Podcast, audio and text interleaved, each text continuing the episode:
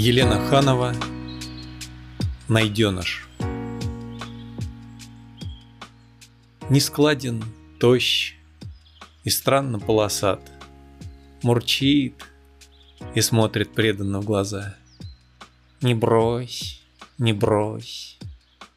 И светится насквозь большие уши. Вот незваный гость.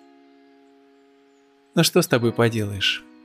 В сердцах махнешь рукой и возишься в сенцах, раскладывая щедрый урожай. А спину сверлит взгляд. Не уезжай. Не уезжаю. Город подождет.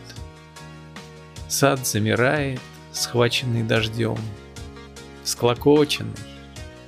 Репи да паутина. Но теплая вода смиряет нрав — до веточек все листья перебрав, дорожки подтопив.